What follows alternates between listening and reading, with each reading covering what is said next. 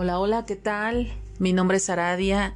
Bienvenidos una vez más a este su podcast Terror y Realismo. ¿Cómo han estado? El día de hoy les traigo em, los aportes del hashtag de Memorias de Mentes en Twitter, pero solo los de la semana pasada. Esta semana no hubo dinámica como normalmente se hace en Memorias de Mentes. La dinámica de esta semana fue un pedido muy especial. ¿Por qué? Porque les dije que eh, elaboraran un microcuento o una micronovela bajo la temática de Navidad terrorífica. Porque mi idea es hacer un maratón de Navidad terrorífica. Así es, así como lo escuchan, un maratón de Navidad terrorífica que dará inicio el jueves 24 de diciembre y va a terminar el viernes primero de enero. Entonces serán nueve días muy intensos de estar grabando diario y de, mm, crear un episodio nuevo diario. Eh, entonces, pues eh, les dije que eh, pues no iba a haber un límite de cuartillas ni un límite de palabras, que podían extenderse cuanto pudieran o cuanto quisieran, siempre y cuando respetaran la, la temática, ¿no? Que hicieran el microcuento o la micronovela eh, bajo la temática de Navidad terrorífica. No importa este, a qué se refiriera, no importa si era un cuento de un muñeco de nieve maldito, de este, una cena de Navidad eh, eh, bañada de sangre, este, no sé, fantasmas, este, apariciones, demonios navideños, qué sé yo, ¿no? Entonces, bueno, yo les dije que me mandaran sus aportes eh, a mi correo electrónico o a mi cuenta de Telegram, ya que pues un micro una, un microcuento o una micronovela ya más extenso pues no se puede mandar por Twitter. Twitter no soporta ya los documentos muy pesados. Entonces pues sí, eh, ya van varios, varios, varios, ya me han llegado varios a mi correo electrónico. Tengo mucha eh, tarea para estos días porque como fecha límite para eh, la recepción de dichos trabajos va a ser el próximo martes de esta semana que viene. El martes es jueves 24, 23, 22, martes 22. Eh, tienen hasta el martes 22 de diciembre para mandarme sus aportes porque pues yo me tengo que dar a la tarea de leerlos todos y así elegir los cinco mejores. Ya que aunque son nueve días de maratón yo solamente voy a elegir eh, los cinco mejores aportes para leer uno por día con sus créditos correspondientes obviamente. Y eh, los otros cuatro días eh, no crean que no voy a hacer nada este no sí eh, lo que voy a hacer es que voy a compartir, es de esos cuatro días que, sobran, em, dos días los voy a, los voy a agarrar para, para, para mí, o sea, para narrar yo eh, mis propios, mis propias creaciones, mis propios, este, mis propias micronovelas que yo, eh, que yo vaya a hacer para ese, para esos días de mi autoría y pienso también compartirles dos micronovelas o dos microcuentos de autores conocidos, pero que aunque sean autores conocidos, no sean micronovelas o microcuentos ya muy quemados, ya muy choteados, que tú digas, ay no, ya otra vez, pues esto siempre lo ando escuchando, ¿no? O sea, ya hasta de memoria me lo sé. No, no, no algo que no sea tan escuchado y algo que realmente como que impacte, como que te guste, como que te deje así pensando, ¿no? Entonces, em, bueno, pues esa es mi idea. Tengo mucho trabajo porque es muy pesado y es muy cansado estar grabando diario. Pero no importa, eso me gusta. aunque es pesado y aunque es cansado, a mí me encanta. Yo disfruto mucho estar grabando para ustedes, estar aquí de platicona y de chismosa con ustedes. Entonces, bueno, sin más preámbulo, les digo que solamente les traigo los aportes de la semana pasada. La semana pasada fue el reto número 64, o bueno, la semana número 64, bajo la palabra desapariciones, en la cual yo les hice dos preguntas. La primera, ¿quién o quiénes desaparecieron? Y la segunda, ¿por qué, cómo y en qué lugar?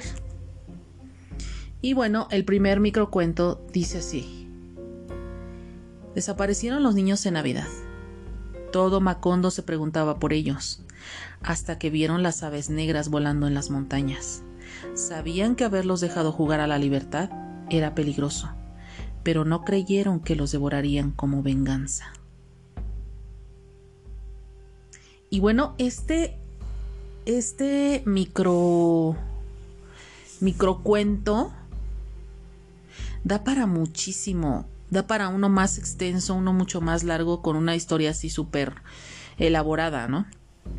Y para mí este, este aporte es muy especial porque es de un chico eh, colombiano que también tiene una dinámica literaria, que también es de terror, eh, los días miércoles yo estoy con mi dinámica los días martes y él hace su dinámica los días miércoles en Twitter. A él lo encuentran bajo el hashtag asilo oscuro. Por si gustan eh, ir a buscarlo, por si gustan integrarse a, a las dinámicas de asilo oscuro, es los días miércoles. Y pues también lanza unas dinámicas muy muy interesantes y muy padres, a mí me encantan. En fin, el siguiente aporte dice, no podían hablar de aquellas desapariciones sin que alguno de los presentes perdiera la cabeza, los ojos o la lengua. Memorias de mentes que hacían retorcerse a las neuronas hasta la locura. Quien desaparecía no volvía a ser visto, pero aún se oía el eco de sus voces en el bosque. Híjole, aquí Memorias de Mentes tiene la culpa porque Memorias de Mentes está directamente inmiscuido en este, en este micro relato. Me encantó ese juego de palabras que utilizó y en el cual eh, supo meter a Memorias de Mentes ahí. Me gustó muchísimo. El que sigue dice, no imaginaban en aquel psiquiátrico que las extrañas desapariciones que allí se daban solo eran la tapadera de, de Anselmo para proveer de sangre y almas a su señor Luzbel. Ya en el Averno, el mismo anciano les aplicaba el tormento que se habían ganado en vida. Cada vez me fascina un poco más este terrible anciano. Yo no sé ustedes, pero a mí en lo personal yo, yo amo el que sea tan maquiavélico, tan malévolo, tan, tan insano eh, mentalmente hablando. Eh, es una, es un, es un personaje fascinante. Y bueno, el siguiente aporte dice: Cuando pasé por la casa de Janet, todos estaban muy contentos. Tenían un amigo nuevo, algo extraño. Llegó del país donde nacen los vampiros. Al volver a casa de mi amiga, todo estaba extraño. Solo estaban su mamá, asustada, pues estaban desaparecidos. Vi gotas de sangre. Excelente. Un vampiro desapareciendo gente. Creo que es de los de los personajes que a los cuales, a los cuales se les atribuyen más las desapariciones a los vampiros porque son personajes que van dejando eh, eh, les chupan la sangre a sus víctimas y los desaparecen o sea ya no ya no se vuelve a, a saber de a saber de ellos. Muchas veces los desaparecen otras veces mm, los van consumiendo de a poco y otras veces em, cuando hay algo que ven ellos en esas personas, algo que les atrae de su personalidad, deciden darles la eternidad. En fin, el siguiente aporte dice, pese a las evidencias, creí que era una leyenda. En el triángulo formado por la mansión, el bosque y el lago, durante los últimos años entre enero y marzo habían desaparecido más de 100 personas, lugareños y curiosos descreídos incluidos. Imposible resistirse. Era como un imán que los atraía a ese lugar y por eso no podían resistirse. Era algo así como un tipo triángulo de las Bermudas. Algo que los atraía, algo místico, fantástico, misterioso, que los jalaba, que los atraía, pero al mismo tiempo los desaparecía y ¡pum! nos borraba de la faz de la tierra. Así tal y como pasa en el Triángulo de las Bermudas. ¿Ustedes qué piensan? Y bueno, el siguiente aporte dice, nadie sabía qué ocurría, pero el abuelo de cada familia en el pueblo de Sorware desaparecían sin dejar rastro. Un leñador logró dar con la, logró dar con la causa. Los demonios que durante la noche ascendían del infierno se llevaban a los ancianos. No vivió para contarla. Uy, pobres abuelitos es un demonio medio medio despiadado. no sé, este como que tenía una fijación medio extraña hacia los ancianitos. En fin, el siguiente dice, nuevas desapariciones. Se leía en el encabezado de cinco de los seis periódicos más importantes del país. Eso me hizo pensar. Me dejó un poco insatisfecho. ¿Solo cinco de seis? No, tenía que hacer más para lograr estar en primera plana en todos los diarios. Vaya asesino en serie, que solo busca la fama y el reconocimiento a base de matar gente. No, pues, qué mérito, ¿no? Tan grande. no, eh, y crean, créanme, o sea, sí, sí hay gente que piensa así, sí hay gente que ha actuado así a lo largo de la historia, no sé, tal vez no eh, en su país o aquí en mi país, pero sí ha habido gente así. El siguiente dice, ¿qué opina de las desapariciones, señor comisario? Que estamos avanzando a pasos agigantados pero todos los días hay nuevas víctimas. Sí, pero antes desaparecían completas. Ahora solo se llevan un pedazo del cuerpo.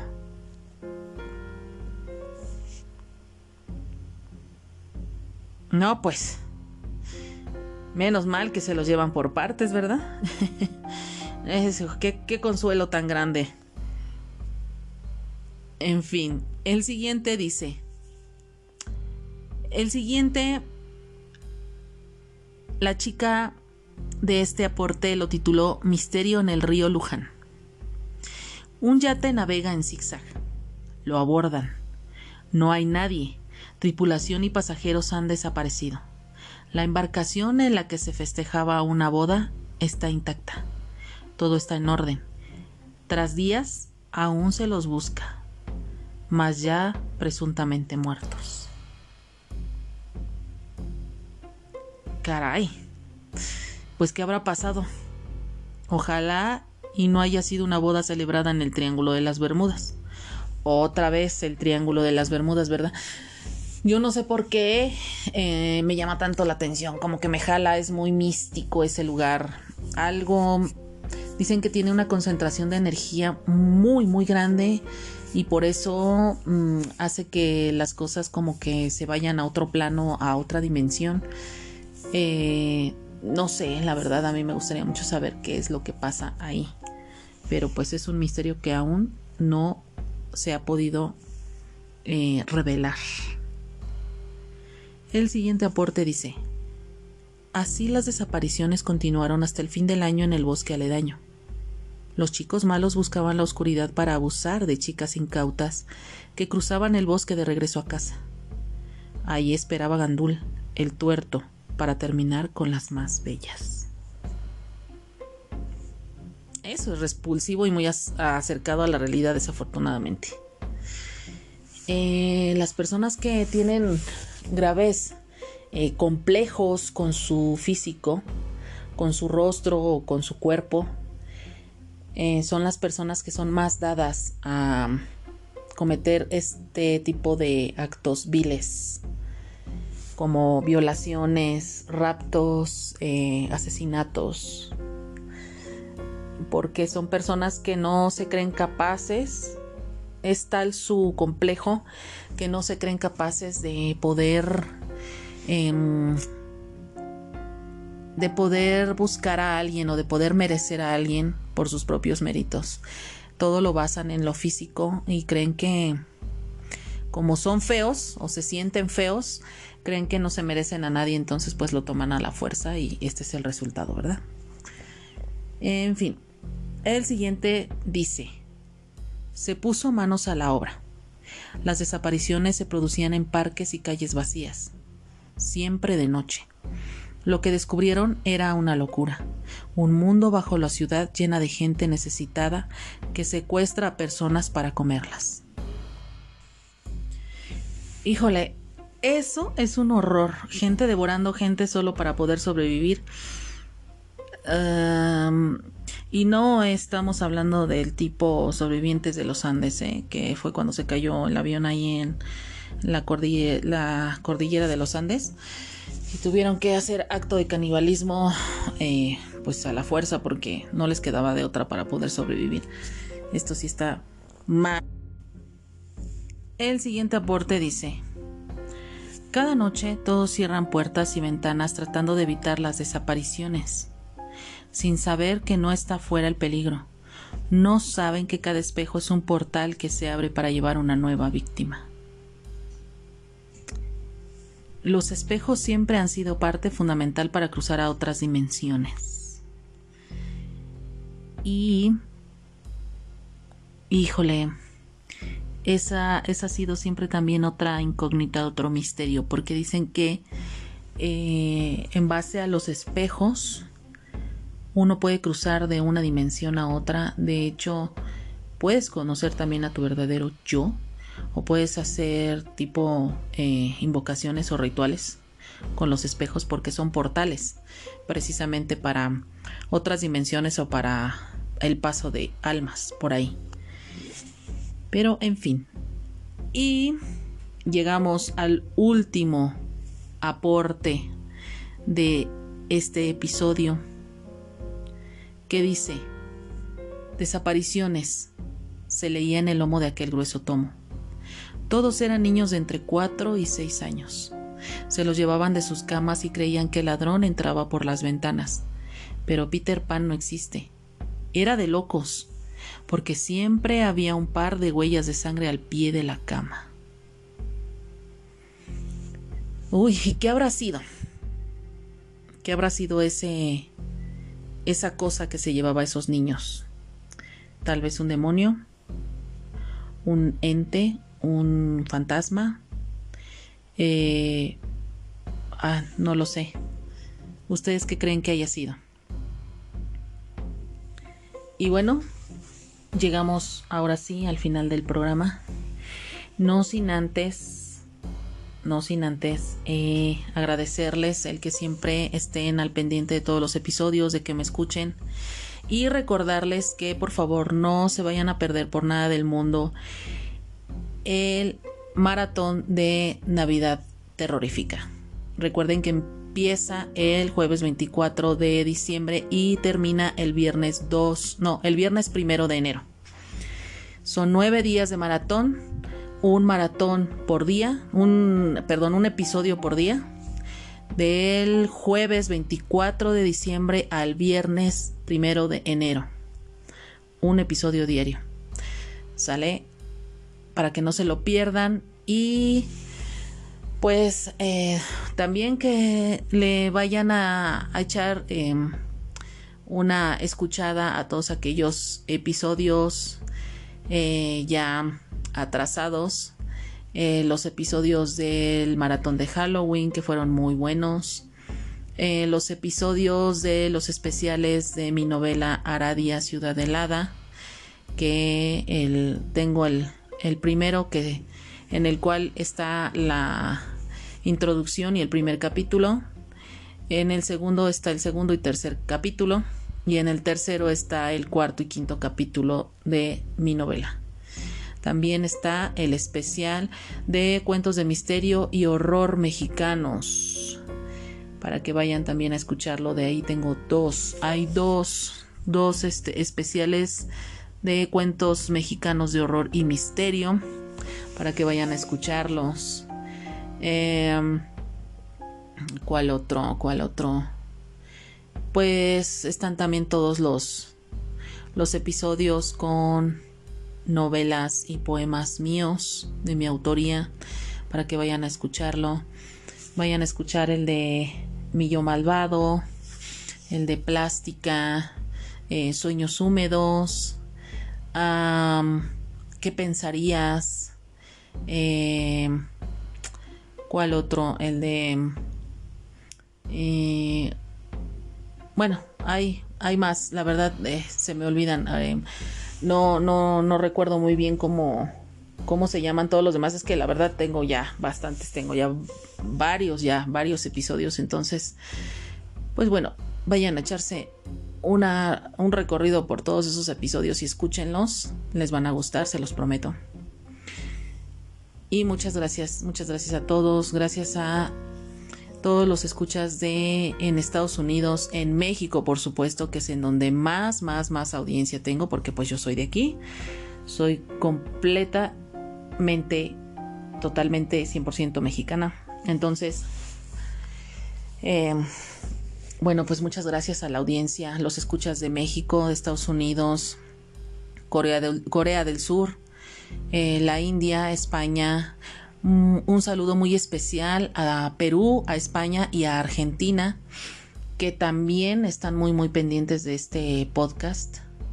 Muchas, muchas gracias por escucharme también en Alemania, en Irlanda, en Ecuador, en Guatemala, en El Salvador, en Honduras, en Chile, en Nicaragua, en Panamá, eh, en Australia, en Irlanda, en Suiza.